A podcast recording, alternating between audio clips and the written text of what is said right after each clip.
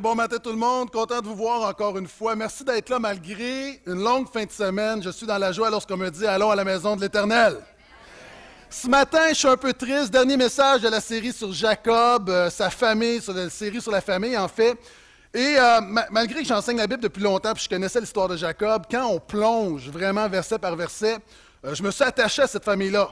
Je vous dis pas que j'irai habiter avec eux, mais on va garder des distances quand même.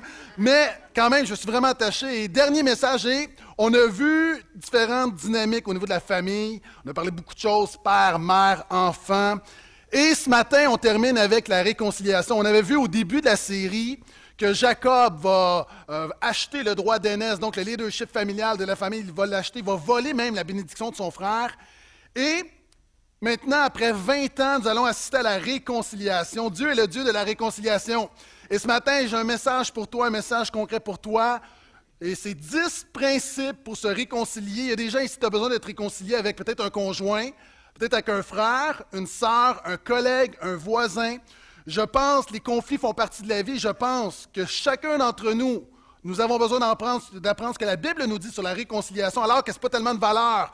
L'humilité, la grâce ne sont pas des vertus euh, qui sont euh, préconisées dans notre société, mais je pense que lorsqu'on à la parole de Dieu, Dieu bénit et Dieu honore. Amen.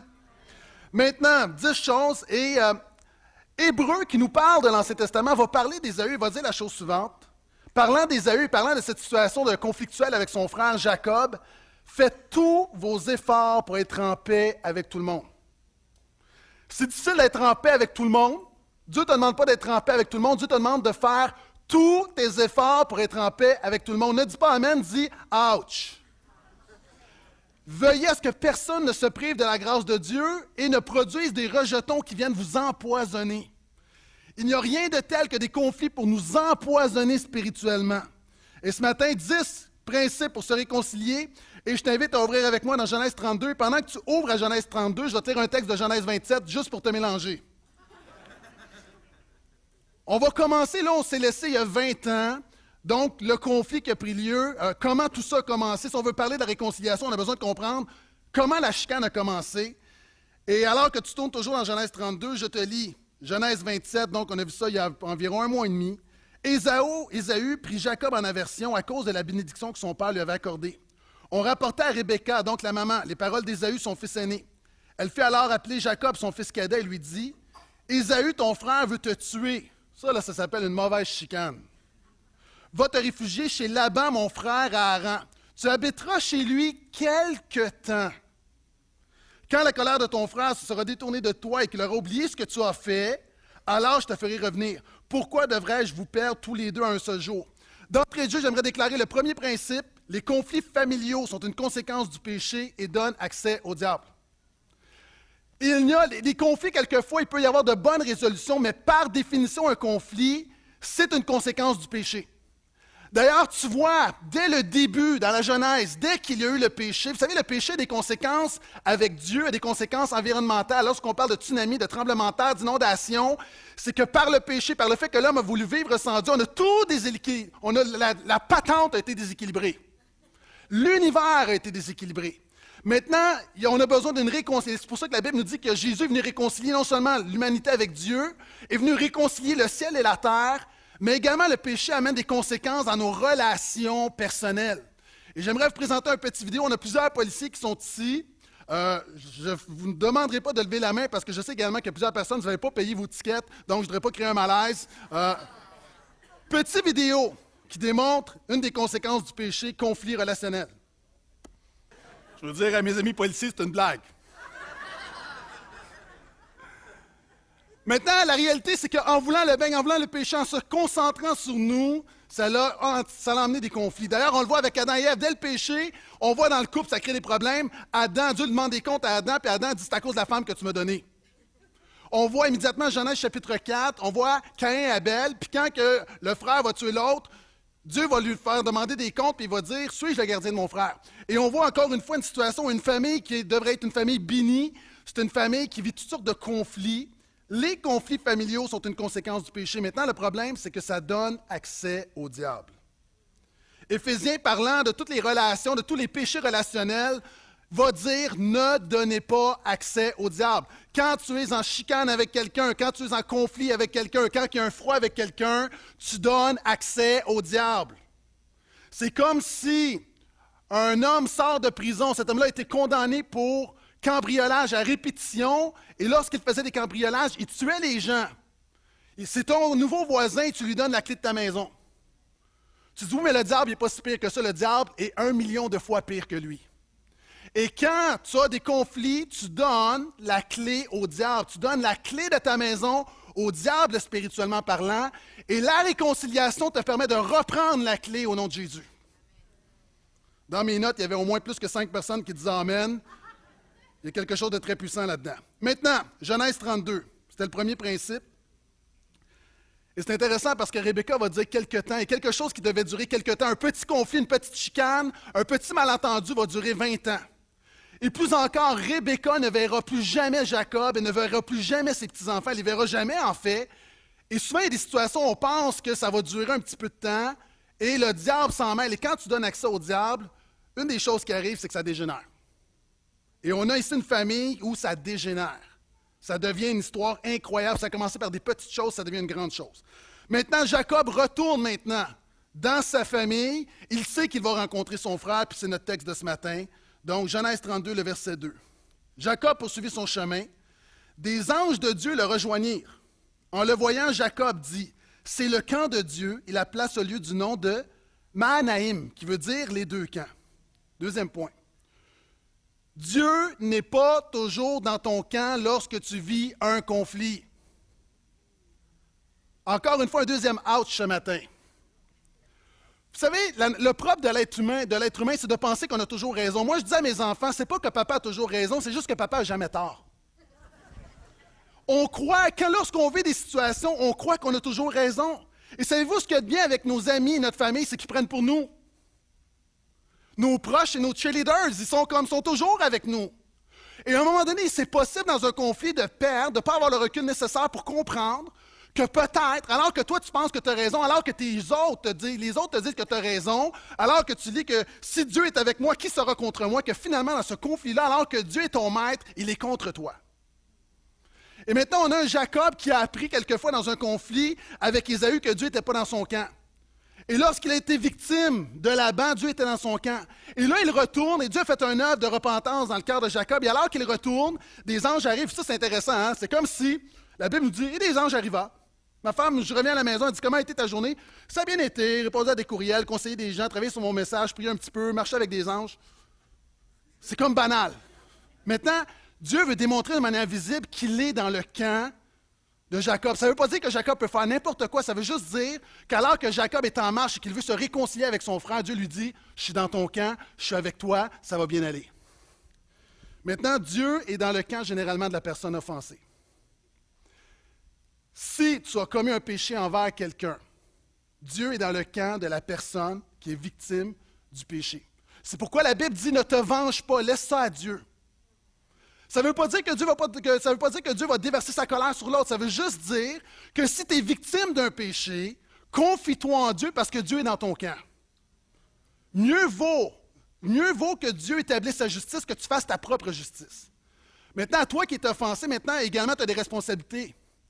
Souvent, il y a des gens qui disent Oui, mais moi, été victime. Et tu sais quoi le problème? Souvent, il y a des gens qui été victimes. Il y a quelqu'un qui a péché contre toi, puis tu es victime à 100% mais le fait que tu refuses de pardonner, tu deviens toi-même un offenseur. La Bible dit, et Jésus nous enseigne à prier, pardonne-nous nos offenses comme nous pardonnons aussi à ceux qui nous ont offensés. Oh! Et souvent, je, me suis dit, probablement que Jésus s'est trompé. Jésus a bégayé, c'est pas ça que Jésus voulait dire.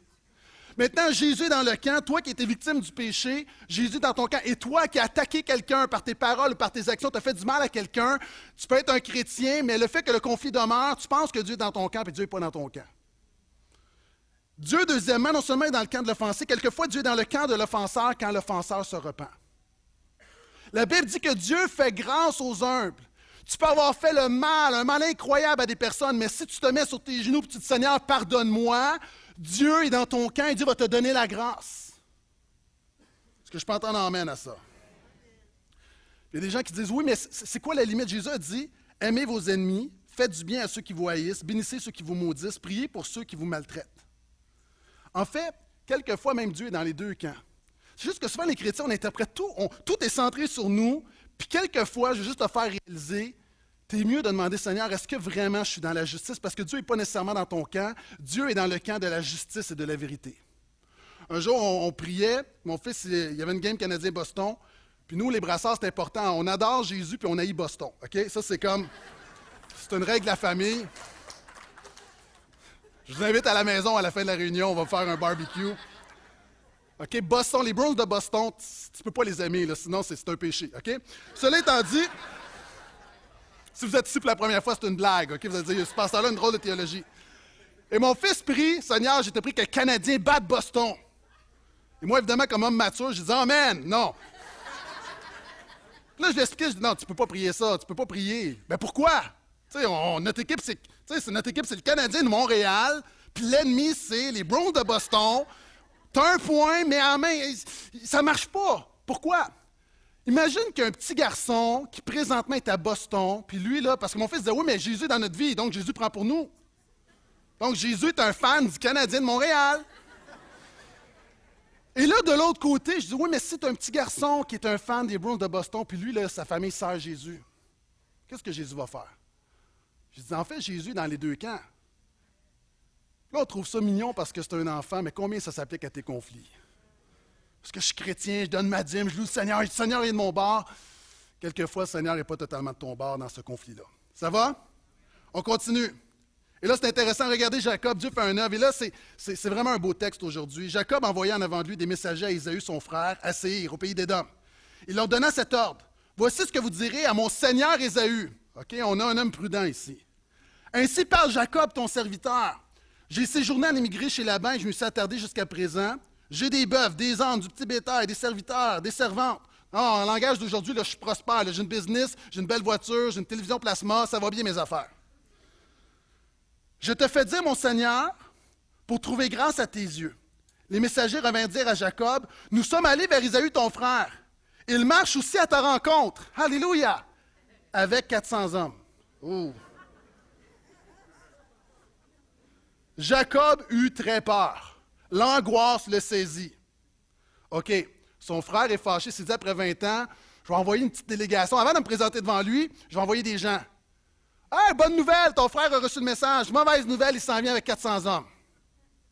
Troisième principe, ça prend de l'humilité et du courage pour initier une, réconciliation. Ça prend de l'humilité et du courage. Initier la réconciliation, et nous sommes, OK, par nature, on est tous pécheurs et orgueilleux. OK? Personne trouve ça facile d'initier une réconciliation. Pourtant, c'est fondamental. Jésus a dit, dans un contexte où les gens allaient offrir des sacrifices au temple, si tu arrives au temple, tu viens pour offrir ton offrande et que tu te rappelles que ton frère a quelque chose contre toi. Qu'est-ce que tu fais? Attends qu'il vienne te voir. Non. Laisse-le ton offrande et va te réconcilier avec ton frère. Jésus était très clair. Si tu es un croyant, tu, devrais, tu ne devrais pas avoir peur, tu devrais avoir le courage d'initier la réconciliation. Et ça prend de l'humilité. Pourquoi? Parce qu'il faut s'abaisser. Oh, Pasteur Phil a parlé de la course à obstacles et une des choses que je trouve intéressant, c'est que souvent dans notre société, on peut mettre l'image, s'il vous plaît, souvent dans notre société, on va dire plein de choses comme quoi, ah, tu sais, il faut être fier, il faut être des... Mais tu as des hommes matures qui sont prêts à se mettre dans la boîte et ramper et s'abaisser, mais on ne veut pas s'abaisser devant les, devant les gens. Et j'ai appris un principe là-dedans. Vous savez, dans la vie, quand tu t'abaisses pas, et ça, si tu t'abaisses pas, ça fait mal, les barbelés. J'ai encore des marques. Puis il y a des gens, tu penses, tu es trop fier pour t'abaisser, mais tu vas sortir pas mal plus blessé que si tu t'humiliais. Pourquoi? Parce que tu ne gagneras jamais avec Dieu. Et il faut que tu vois souvent les conflits. Lorsque Dieu te demande de t'humilier, il faut que tu vois ça comme un obstacle sur ta course, dans ta marche avec Dieu. Et alors que tu le fais, tu vas voir que Dieu va te bénir et là, tu vas marcher de victoire en victoire. Et la réalité, ça prend de l'humilité. Savez-vous, ça prend de l'humilité. C'est pas facile pour lorsqu'on est des égaux. Hein? C'est pas facile, par exemple, quand euh, tu demandes à. vous êtes des amis ou entre mari et femme. Mais c'est encore plus difficile quand tu es un supérieur.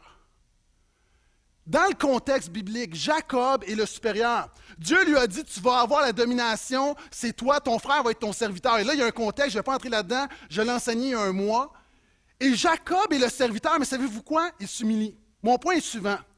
C'est difficile de demander pardon à ma femme, mais c'est encore plus difficile de demander pardon à mes enfants. Ça prend de l'humilité et ça prend du courage. C'est difficile quand tu es un patron de dire de demander pardon à tes employés ou un pasteur. Cette semaine, par exemple, euh, j'arrive, puis j'ai eu un combat intérieur, j'ai manqué, on avait une chapelle, puis j'ai manqué la chapelle. On avait une chapelle, les employés, puis je l'ai manqué. Puis là, quand je suis arrivé, ça faisait deux fois en plus que je l'ai manqué. Imaginez, là, c'est moi qui. On organise une chapelle, on va s'approcher de Dieu dans l'unité. Alléluia, Alléluia, j'ai oublié. Deux fois.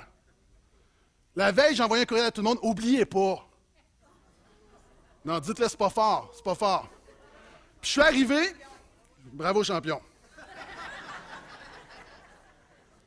Puis je suis arrivé, puis juste vous dire, là, puis là, j'essaie de rentrer discrètement. Puis là, essayé, je me suis dit, si je rentre, peut-être qu'ils ont les yeux fermés, ils vont pas s'en rendre compte, puis je vais juste apparaître, comme j'étais là. Et...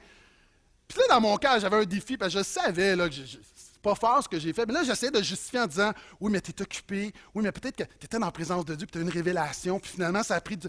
puis le trafic. Puis là, à un moment donné, il faut juste que tu t'arrêtes, puis juste tu te gardes, j'ai péché, je demande pardon. Et ça, je ne mentionne pas pour dire que je suis mieux qu'un autre, juste pour vous dire que c'est difficile. À chaque fois, je trouve ça difficile. C'est jamais facile de demander pardon. Pourquoi? Parce que c'est ta chair.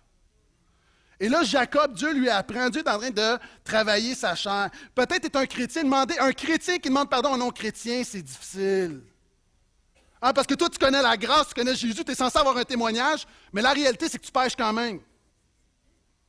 Ou pire, une victime qui initie la réconciliation avec quelqu'un qui l'a agressé ou abusé. C'est encore plus difficile. Et le point, comme Jacob ici, ça lui prend de l'humilité, ça prend du courage également. Pourquoi? Parce que quand tu demandes pardon à quelqu'un, quand tu inities la réconciliation, tu ne sais pas comment ça va virer. Vous savez, dans un conflit, généralement, c'est rarement 100 d'un côté puis zéro de l'autre. Généralement, chacun a sa part de responsabilité. Et là, tu dis, bon, mais je vais, m'avancer, je vais demander pardon, tu vas voir la personne, tu dis, écoute, tu sais, c'est telle situation, je te demande pardon. L'autre dit OK. As-tu quelque chose à me dire? Ah, c'est comme. Et quelquefois, même, tu demandes pardon. Il m'est arrivé de demander pardon, puis la personne dit Je veux rien savoir. Là, tu perds la face devant les hommes. Mais laisse-moi dire que si tu perds la face devant les hommes, tu ne perdras pas la face devant Dieu. Tu arrives, puis peut-être ça va être mal reçu. Et là-dessus, j'aimerais juste dire trois choses. Trois choses que les chrétiens font mal. Demande pas pardon pour que l'autre te demande pardon. Un jour, j'ai eu, vous avez dit que non, tu as bien des conflits, toi. Euh, non, mais c'est la vie, hein, c'est ça la vie. C'est juste que moi, je le dis. Non, non, mais c'est ça pareil. Si on regardait dans vos vies, là, hein, parce que je vais aller m'asseoir, vous allez venir prêcher, vous allez voir que c'est pas facile. OK?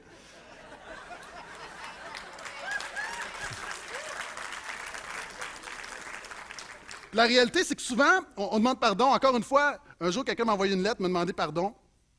Puis, sincèrement, devant Dieu, peut-être que je suis dans l'erreur, mais sincèrement, je trouvais que je comprenais pas ce qui s'était passé. Je, trouvais pas que j'avais péché vraiment. Donc, souvent, les gens vont juste. Tu sais, quelqu'un te demande pardon, puis tu demandes pardon juste pour. Mais non, tu sais, à un moment donné, il faut que tu gères avec Dieu, puis. finalement, après ça, on a vu des amis communs, puis euh, la personne Là, l'ami me parlait de cette personne-là, puis je disais, ouais, mais là, ça va bien, m'envoyer une lettre, puis il dit, non, non, là, il est fâché contre toi, là. Mais pourquoi il est fâché? Il m'a envoyé une lettre, m'a demandé pardon. Oui, mais il dit que tu as, quand tu as répondu, tu n'as pas demandé pardon. Puis dans la vie, souvent, on demande pardon pour que l'autre nous demande pardon. Ça, c'est une erreur. L'autre chose aussi, il y a du monde, vous demandez trop pardon. Ça, je l'ai déjà dit, il y a du monde, là. Moi, quelqu'un qui est venu me voir un jour me dit Pasteur, moi, là, quand je t'ai vu, là, je trouvais que tu avais de l'air insignifiant. Merci. Tu sais, règle ça dans ton cœur. Je ne savais pas. Honnêtement, je veux pas le savoir. Des gens qui vont voir et déversent leur c'est comme péché secret. Règle ça secrètement, mon ami. Péché public, tu le règles public. Mais souvent, les gens qui vont dire Ouais, mais dans mon cœur, j'ai mis du contre toi, puis je me suis dit Ah, je dis que ses cheveux, c'est vraiment laid, elle a l'air folle. Comprenez ce que je veux dire? À un moment donné, c'est comme, garde ça pour toi, avec ça avec Dieu. Il y a aussi, tu dois verbaliser le pardon. Tu sais, il y a du monde qui demande pardon. La personne s'humilie, elle demande pardon, puis c'est comme, correct. Si quelqu'un fait l'effort de te demander pardon, Dis, je te pardonne. Parce qu'il m'est arrivé de demander pardon, puis la personne fait OK. OK, ça m'a demandé, là, j'ai, je te demande pardon. Moi, j'ai dit quatre mots, tu as juste en dire deux, là. Je, trois, je te pardonne. Ça a l'air banal, mais c'est parce qu'on prend ça pour acquis, mais ça crée, OK, est-ce qu'il me pardonne? Est-ce qu'il ne me pardonne pas? Est-ce que. Vous êtes toujours là?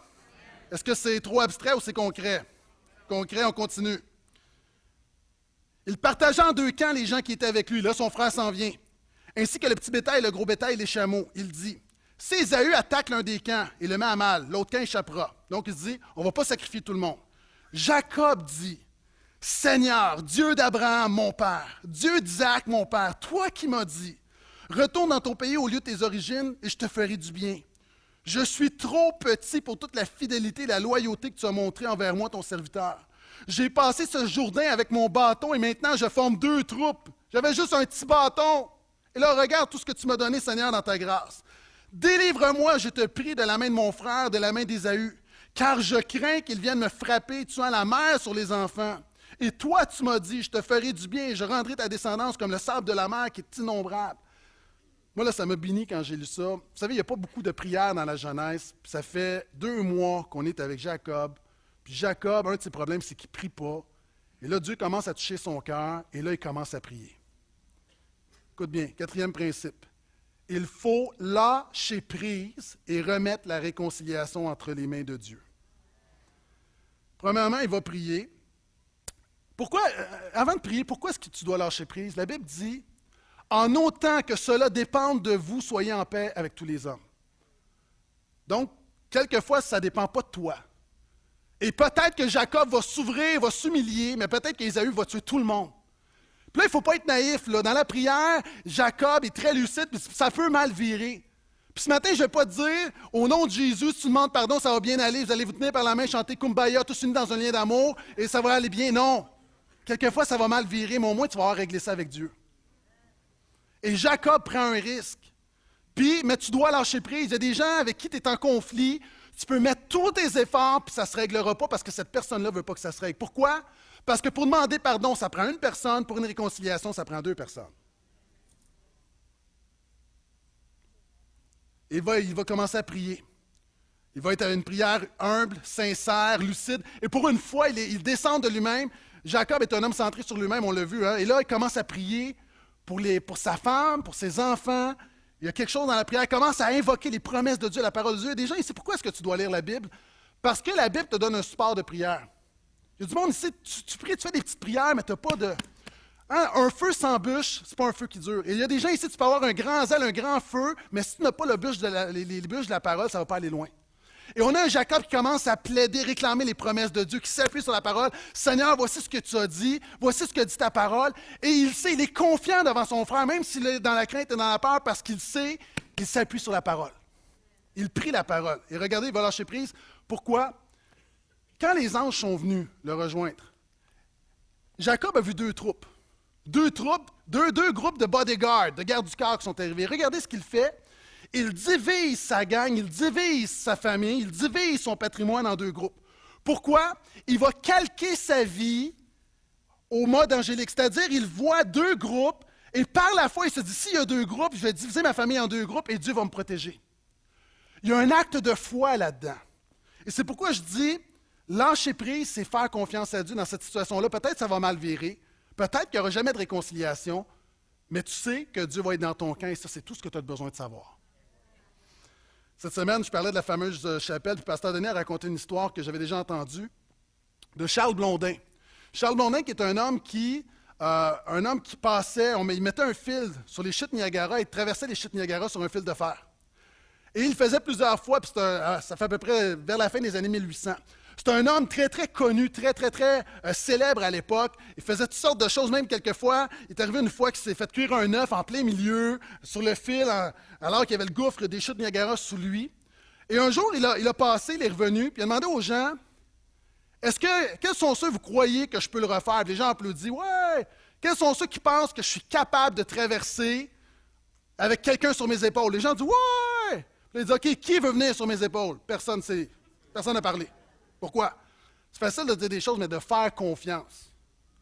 Puis finalement, un homme est venu, c'était son gérant, et il a traversé avec son gérant il est revenu. Mon point est suivant, lâcher prise, c'est vraiment faire confiance à Dieu. C'est facile de dire plein de choses, mais quand tu vis vraiment une situation difficile et que tu dis, Seigneur, je lâche prise, je crois souvent à l'Église, on dit Amen, Amen, Amen, mais là, pour ma vie, je dis Amen à cette situation, il y a quelque chose de puissant là-dedans. Est-ce que je peux entendre Amen?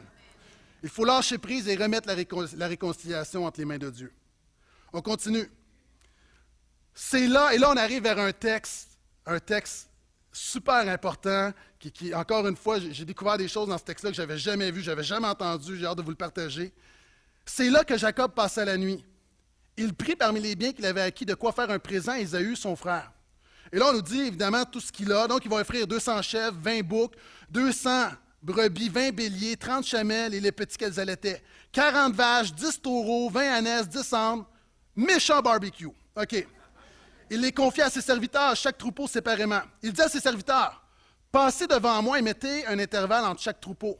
Il donna cet ordre au premier. Quand tu rencontreras Ésaü, mon frère, et qu'il te demandera À qui appartiens-tu? Où vas-tu?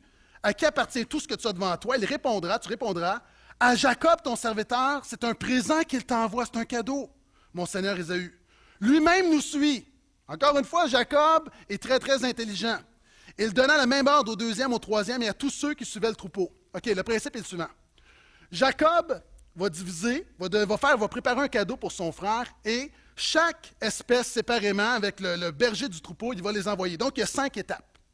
Et lui va arriver ensuite. Donc, il envoie une vague de cadeaux, cinq cadeaux. Donc, on arrive avec les chameaux, après ça, on va arriver avec les taureaux, après ça, on va arriver avec les brebis, et ainsi de suite. Et à chaque fois, on va dire à Esaü, c'est un cadeau que ton frère va t'offrir. Le principe est le suivant. La réparation est une étape importante vers la réconciliation. Qu'est-ce que je veux dire? Premièrement, comprends que la réconciliation, demander pardon, c'est instantané, mais la réconciliation peut prendre du temps il y a des étapes. Premièrement, tu dois reconnaître l'offense. Tu dois reconnaître qu'il y a eu un conflit. On doit dire les choses telles quelles. Tu dois, deuxièmement, offrir, ou la personne doit offrir, demander le pardon. L'autre doit accepter, doit donner le pardon. Il y a la réconciliation, mais dans tout ça, il y a ce qu'on appelle la réparation. Qu'est-ce que ça veut dire? Ça veut dire que si tu as fait le mal, tu dois essayer de compenser le mal par le bien. Si tu as volé quelque chose, tu rembourses ce que tu as volé. Si tu as brisé quelque chose, tu remplaces ce que tu as brisé. Si tu as dit du mal d'une personne, tu vas aller voir ton entourage, tu vas dire que tu as menti et tu vas dire le bien à la place. Si tu as fait mal à quelqu'un, tu contribues à sa guérison. Il y a des fois où c'est difficile, mais il y a un principe ici, puis la Bible parle de restitution.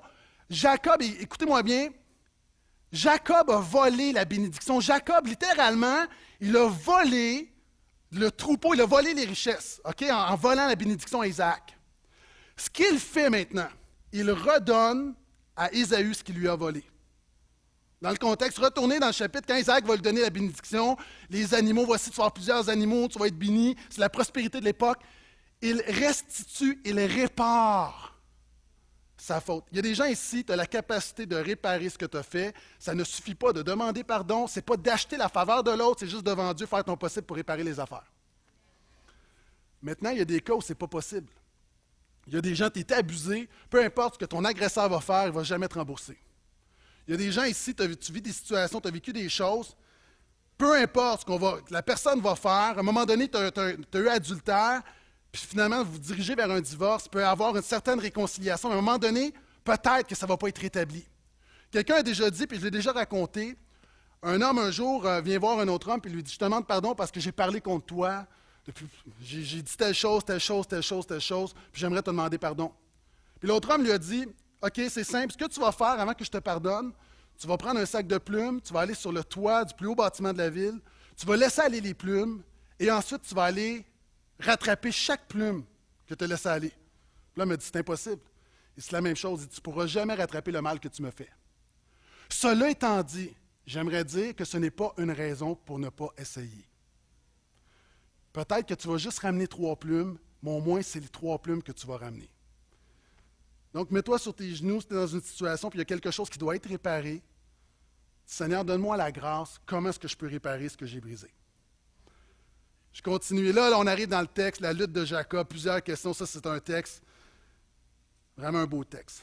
Il se leva cette nuit-là, prit ses deux femmes, ses deux servantes et ses onze enfants et passa le gué du Yabok. Il les prit, les fit passer l'oued, il fit aussi passer ce qui lui appartenait, donc un petit courant d'eau. Jacob resta donc seul. Alors un homme se battit avec lui jusqu'au lever de l'aurore. Voyant qu'il ne pouvait l'emporter sur lui, il le frappa à l'intérieur de la cuisse. Et l'intérieur de la cuisse de Jacob se démit ou se disloqua pendant qu'il se battait avec lui. Il dit Laisse-moi partir car l'aurore se lève. Il répondit Je ne te laisserai pas partir sans que tu m'aies béni. Il lui demanda Quel est ton nom? Il répondit Jacob. Il reprit On ne te nommera plus Jacob, mais Israël, car tu as lutté avec Dieu et avec des hommes, et tu l'as emporté. Jacob lui demanda Je t'en prie, dis-moi ton nom. Il répondit Pourquoi demandes-tu mon nom? Il le bénit là. Jacob appela ce lieu du nom de Péniel, face de Dieu, parce que c'est Dieu cet homme-là. Car dit-il J'ai vu Dieu face à face et j'ai eu la vie sauve. OK. Oh, j'ai tellement entendu choses sur ce texte-là et j'ai rarement vu l'essentiel parce qu'il y a un contexte à ça. Sixième principe, se réconcilier avec quelqu'un, c'est avant tout régler quelque chose avec Dieu. Je le répète, se réconcilier avec quelqu'un, c'est avant tout régler quelque chose avec Dieu. On va être honnête, là, il y a plusieurs questions dans ce texte-là. Pourquoi la Bible nous dit que c'est un homme si c'est Dieu? Pourquoi, si c'est Dieu, pourquoi est-ce que Dieu n'est pas capable de l'emporter sur Jacob? Si c'est le cas, c'est un texte, souvent on le présente, c'est un texte de transformation, de bénédiction, mais on a un homme qui va se faire disloquer la jambe. Seigneur, ne me bénis pas de cette manière, s'il vous plaît. Pourquoi est-ce qu'il doit partir avant l'aurore? Pourquoi est-ce qu'il lui demande son nom? Et encore une fois, on dit souvent un texte hors de son contexte, c'est un prétexte, mais après avoir vu l'ensemble de la trame narrative, il y a quelque chose là-dedans de très, très important. Pour le démontrer, je sais, on a les ados avec nous ce matin. Euh, j'aurais besoin d'un jeune homme, un jeune homme comme, qui va m'aider pour une illustration. Donc, est-ce que j'ai un jeune homme volontaire? Levez la main. Qui bien temps, jeune homme.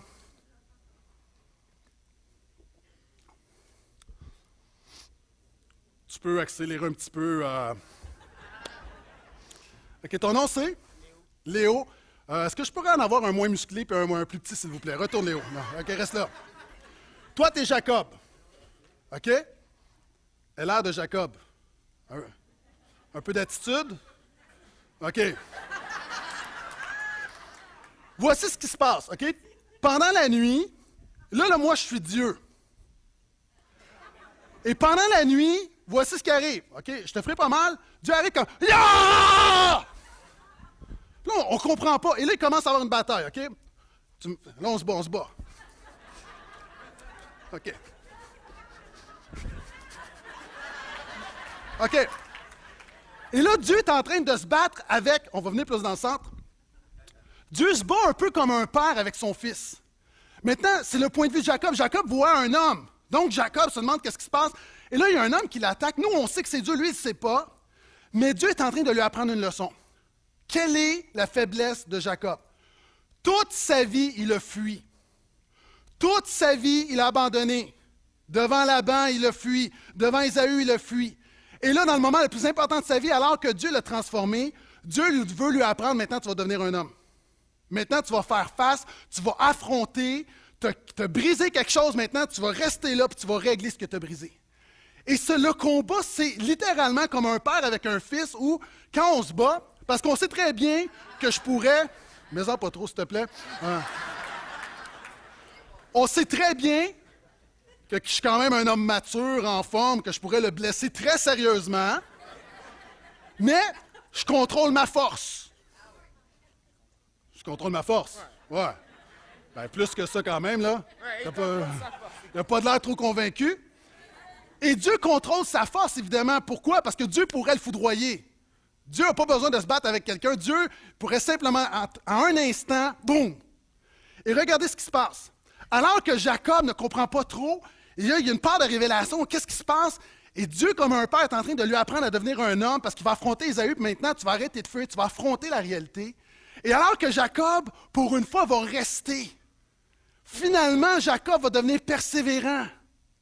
Un peu, un peu comme quand je me tiraillais avec mon fils de 3 ans, j'employais une force. Mon fils de 10 ans, quel âge que tu as? 14. 14, j'en mets un petit peu plus. Euh, s'il avait 18 ans, euh, je ne le ferais pas. Euh, on ajuste et Dieu s'ajuste. Et quand à un moment donné, Jacob, Dieu sait que Jacob va rester, il va faire la chose suivante. La Bible dit il va lui toucher la cuisse. C'est bon, c'est bon. Pourquoi? Excellent. Euh, il va lui disloquer simplement en le touchant, et là, tout à coup.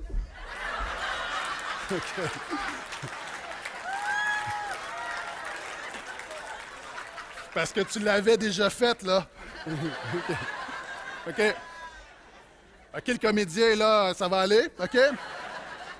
Là, fais rien, OK? OK? Il va lui toucher la cuisse, et là, Jacob va comprendre que cet homme-là a une force surnaturelle, que ce n'est pas un homme, que c'est Dieu. Et en le touchant, Jacob avoir une révélation que finalement, c'est avec Dieu qu'il lutte. Et là, tout à coup, Dieu va dire Quel est ton nom OK, mais si on est dans le texte biblique, quel est ton nom? Jacob. Jacob. Et là, Jacob est. Et quand Dieu lui dit Quel est ton nom En fait, Jacob, qu'est-ce que ça veut dire? Ça veut dire trompeur, usurpateur, voleur. Ce que Dieu lui demande, ce n'est pas son nom. Dieu le connaît son nom, là. Dieu lui dit C'est quoi ton état? Jacob, je suis un pécheur. Je suis un pécheur, je suis un voleur, je suis un usurpateur. Je suis un magouilleur. Je suis un peureux, je suis un. Jacob veut tout dire ça. D'ailleurs, même le prophète Jérémie va dire Nous sommes tous des Jacob.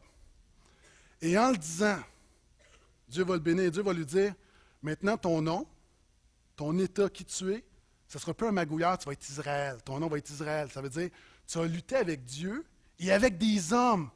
Parce que si tu es capable de tenir tête à Dieu, tu vas tenir tête aux hommes. Et c'est pourquoi tu as lutté avec Dieu et des hommes et tu es Israël. Là, tu, peux avoir l'air d'un victorieux. Là. Hey, merci. Good job.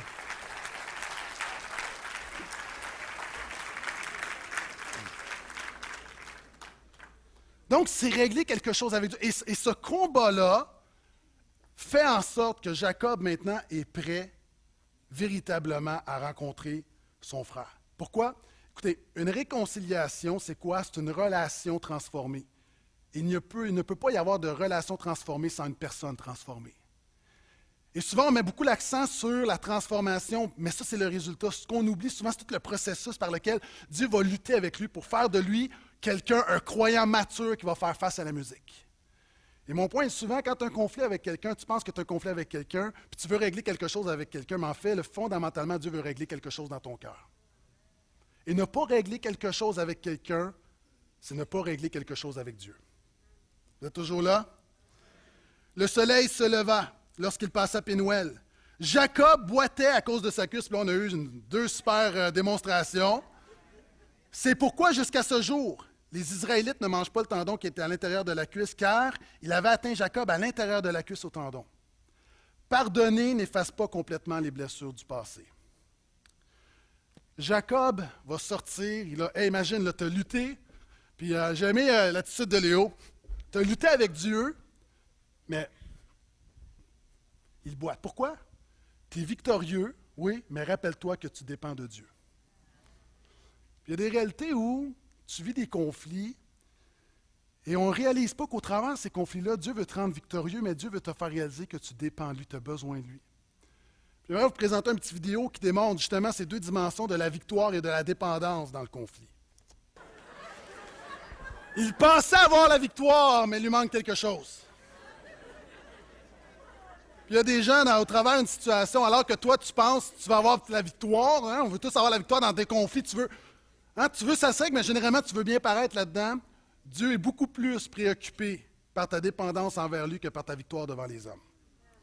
Puis pardonner n'est pas effacer toutes les blessures, c'est-à-dire, tu vas pardonner, mais quelquefois ça fait mal. Quelqu'un peut, c'est un exemple classique, quelqu'un peut arriver puis peut me frapper en plein visage. Puis après ça, me dire, je te demande pardon. j'ai le nez cassé, je te pardonne, mais ça fait mal pareil. Savez-vous quoi? On est dans une société, on parle tellement de blessures. Puis encore une fois, des blessures, il y en a toujours. Le problème, c'est quand ça fait 20 ans que ta blessure n'est pas guérie, tu as besoin de te présenter devant Jésus pour dire là, ça fait là. Puis à un moment donné, les blessures doivent devenir des cicatrices dans la vie.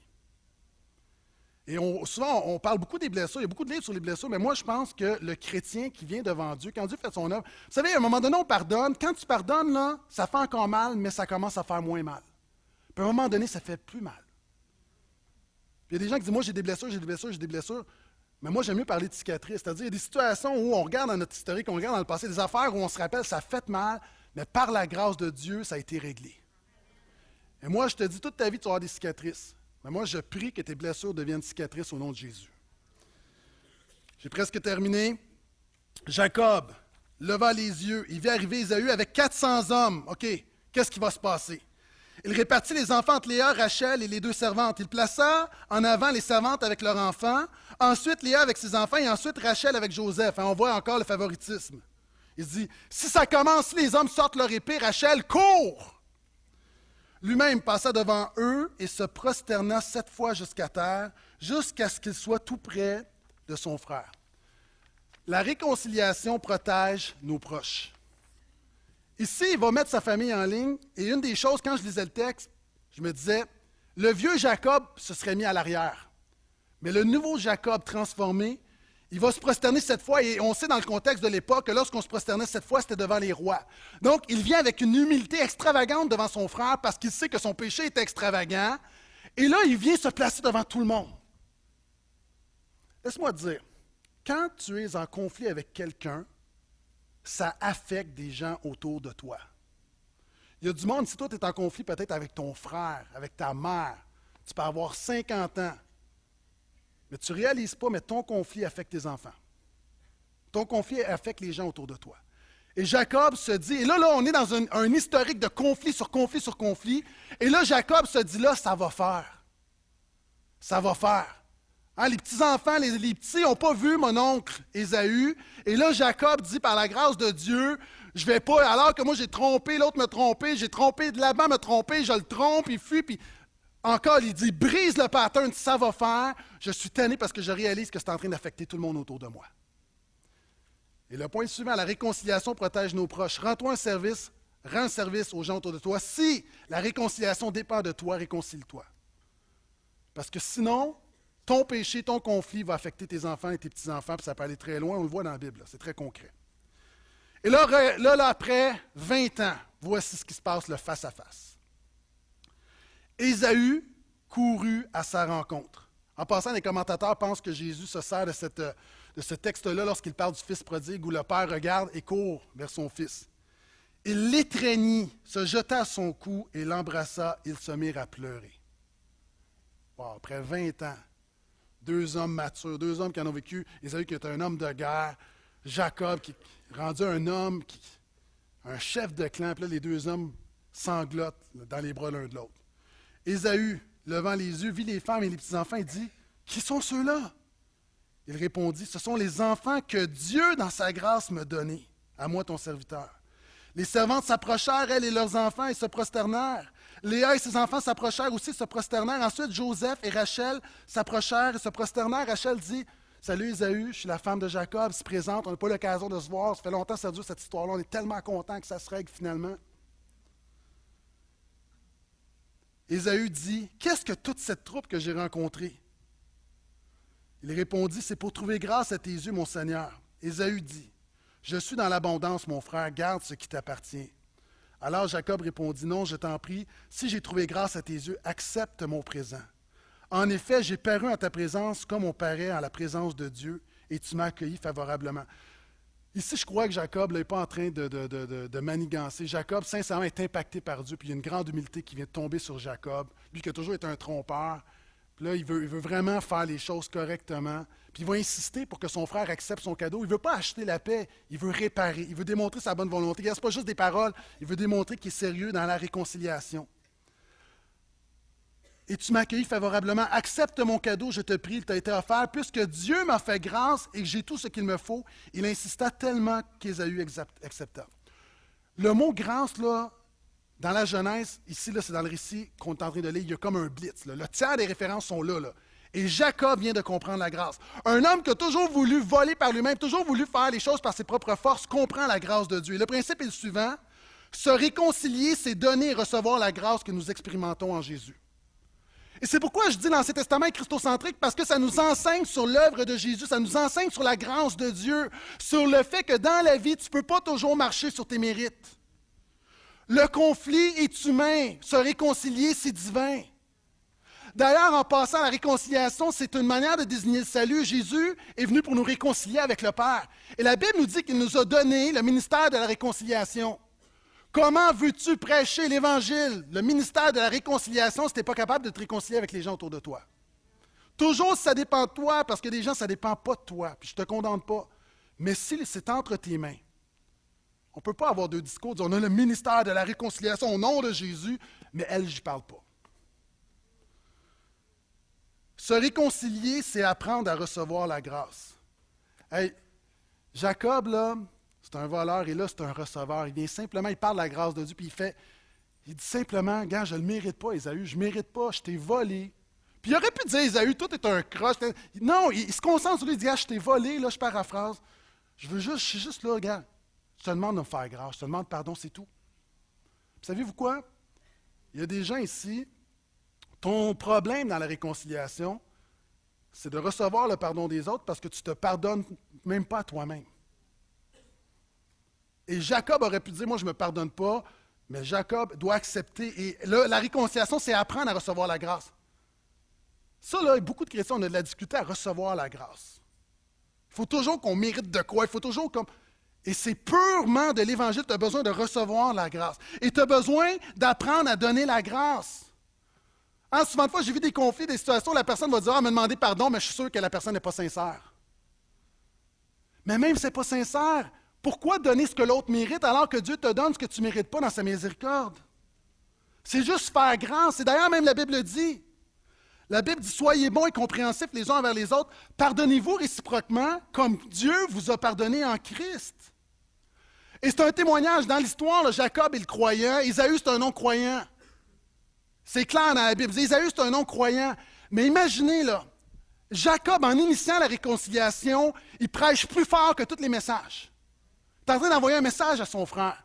Que ce que je vis, que le Dieu que je sers, ce n'est pas du bluff. Regarde, il m'a transformé, il doit y avoir quelque chose de vrai là-dedans. Et je termine. Ésaü dit Partons, mettons-nous en route, j'irai devant toi. Jacob répondit Mon Seigneur, tu sais que les enfants sont délicats et que j'ai avec moi des brebis, des chèvres et des vaches qui allaitent. Dans le contexte, là, Ésaü, c'est un homme de guerre. Il est avec une troupe de guerre et là, lui, il avec des enfants, des, moutons. On ne marche pas au même rythme. Si l'on forçait leur marche un seul jour, tout le petit bétail mourrait. On vient de loin. Je t'en prie, mon Seigneur, passe devant moi, moi ton serviteur. Je suivrai lentement au pas de troupeau qui me précédera et au pas des enfants jusqu'à ce que j'arrive chez toi, Sire. Ésaü dit veux au moins laisser avec toi une partie de mes gens. Il répondit Pourquoi donc? Je t'en prie, mon Seigneur, que je trouve toujours grâce à tes yeux. Je n'ai pas besoin de tes bodyguards. J'ai déjà une bodyguard angélique avec moi. Il bâtit une maison pour lui. Ce même jour, Ésaü s'en retourna donc par son propre chemin vers Séhir. Quant à Jacob, il partit pour Sukkot. Il bâtit une maison pour lui et des fils, pour lui et ses fils, des huttes pour son troupeau. C'est pourquoi on a appelé ce lieu du nom de Sukkot.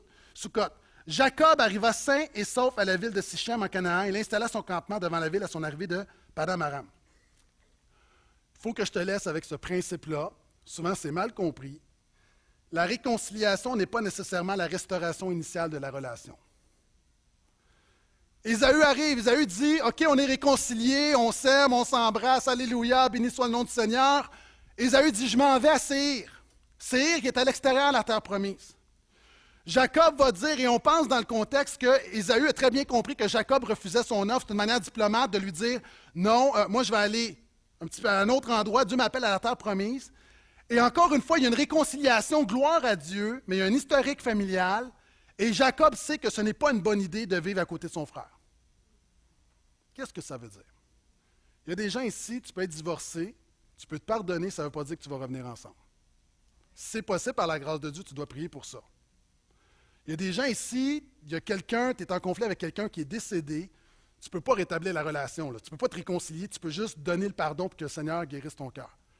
Il y a des gens, tu as été abusé, tu peux offrir le pardon, il peut y avoir une certaine réconciliation, mais tu ne vas pas avoir une restauration. Si ton père t'a abusé, grand-papa ne va pas garder tes enfants, je l'ai déjà dit. Tu peux déjà avoir été des meilleurs amis, il peut y avoir un conflit. La réalité, tu peux offrir le pardon, tu peux redevenir ami, ça ne veut pas dire que tu vas redevenir les meilleurs amis du monde. On s'entend?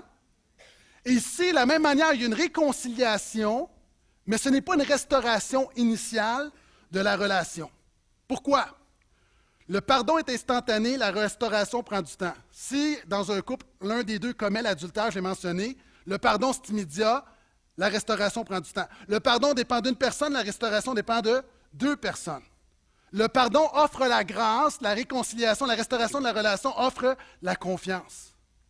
Puis il y a des gens, tu as besoin de comprendre en même temps que Dieu te demande de faire des efforts pour te réconcilier, d'être en paix, mais Dieu ne te demande pas de redevenir les meilleurs amis du monde. Ça, c'est une question de restauration, il y a du temps. Peut-être que ça va être le cas, mais Dieu ne te demande pas d'aller jusque-là. Dieu te demande juste d'être en paix, de donner le pardon, de demander pardon et de réconcilier la relation. Si vous êtes toujours là, dites Amen, s'il vous plaît. Et pendant que les musiciens viennent me rejoindre, notre dernier verset, après euh, plusieurs, plusieurs, des centaines, littéralement, des centaines de versets, pour 100 tassent, donc c'est de l'argent, Jacob est dans la terre promise. Jacob retourne en passant parce que Dieu l'appelle. Hein. Quand je disais, tu as besoin de savoir ce que Dieu te demande, Dieu a demandé à Jacob, tu vas te réconcilier avec ton frère, mais tu ne vas pas rester avec ton frère parce que tu vas aller dans la terre promise. C'est là ton appel. C'est ce que je te demande. Il va acheter au fils d'Amor, père de Sichem, la parcelle de terre où il avait dressé sa tente. Il y plaça un autel qu'il appela El Eloé Israël, qui veut dire Dieu d'Israël. Notre série se termine ici. Moi, je t'encourage à lire le reste de la Genèse pour voir ce qui va se passer à Sichem. Mais je termine avec ceci. Alors que depuis plusieurs semaines, on parle d'une famille fonctionnelle, on a vu un Jacob qui est un pécheur. Commence avec un Jacob pécheur et ça se termine avec un homme qui est transformé, son nom est changé, qui s'appelle maintenant Israël. Dans la Bible, quand on parle de Jacob, Israël, c'est le même personnage. C'est le avant et le après. Et la dernière chose qu'on voit de Jacob, il va dire, le Dieu d'Israël, c'est mon Dieu. Un homme qui, dans une famille tout croche, qui a des choses qui ne fonctionnent pas, mais au bout de la ligne, la conclusion, s'il y a une chose à dire, c'est le Dieu d'Israël.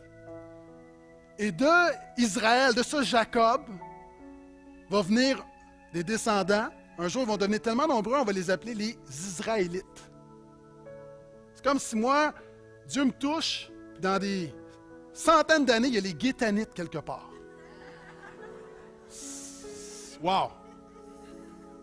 Maintenant, tu as, un Jacob qui devient un Israélite, devient Israël, il y a un peuple israélite. Et de ce peuple-là, l'Ancien Testament, c'est le peuple, c'est la famille de Jacob. Lis l'ensemble de l'Ancien Testament, même lis l'ensemble de la Bible, c'est la famille de Jacob. C'est fort. Et je l'ai déjà dit, des Israélites, va venir quelqu'un qui s'appelle Jésus, qui va réconcilier l'humanité avec le Père, qui va réconcilier le ciel et la terre. Puis ce Jésus-là qui est présent parmi nous aujourd'hui veut faire un œuvre dans ta famille. Est-ce que c'est pas fort de voir un gars, un homme puis ça se termine avec un, un si grand impact? Peu importe, nous vivons tous des choses, on a tous des défis dans nos familles. J'aimerais qu'on puisse terminer dans la louange où on peut simplement dire Seigneur, avec ta parole, on s'appuie sur ta parole et comme tu as touché la famille d'Israël maintenant, famille de Jacob, touche ma famille. Nous allons chanter un chant qui dit, qui parle de la grâce de Dieu, parce que c'est littéralement la grâce de Dieu. La grâce de Dieu, c'est la faveur imméritée, c'est les bénédictions que tu ne mérites pas. Ce matin, on est là pour réclamer ce qu'on ne mérite pas. On est là pour réclamer ce que Jésus nous a acquis à la croix, pas ce que nous, on est capable d'acquérir par nos œuvres. le chant dit, j'ai reçu ta grâce, j'ai reçu ton pardon, et j'accorde le pardon en retour. Il y a des gens ici, tu as besoin, avant de sortir d'ici, on va sortir dans quelques instants, mais il y a quelques minutes qui sont très, très importantes, qui peuvent changer ta vie. Quelques minutes, Jacob, sa vie a basculé.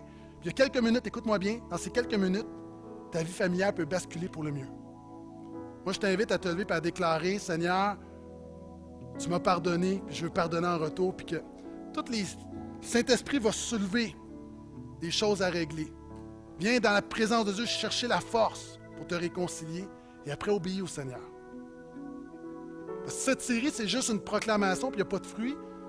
la Bible nous dit que lorsque la parole est annoncée, il y a un fruit à la parole de Dieu. Ma prière, c'est qu'il y ait un fruit dans nos familles, puis que dans un an, dans deux ans, dans trois ans, dans dix ans, dans vingt ans, dans quarante ans, le Seigneur n'est pas revenu, les gens qui vont se lever, disent moi un jour, à l'image de Jacob, je me suis levé, j'ai réclamé la grâce de Dieu, puis aujourd'hui, je vois la bénédiction de Dieu sur ma famille. Amen. Levons-nous.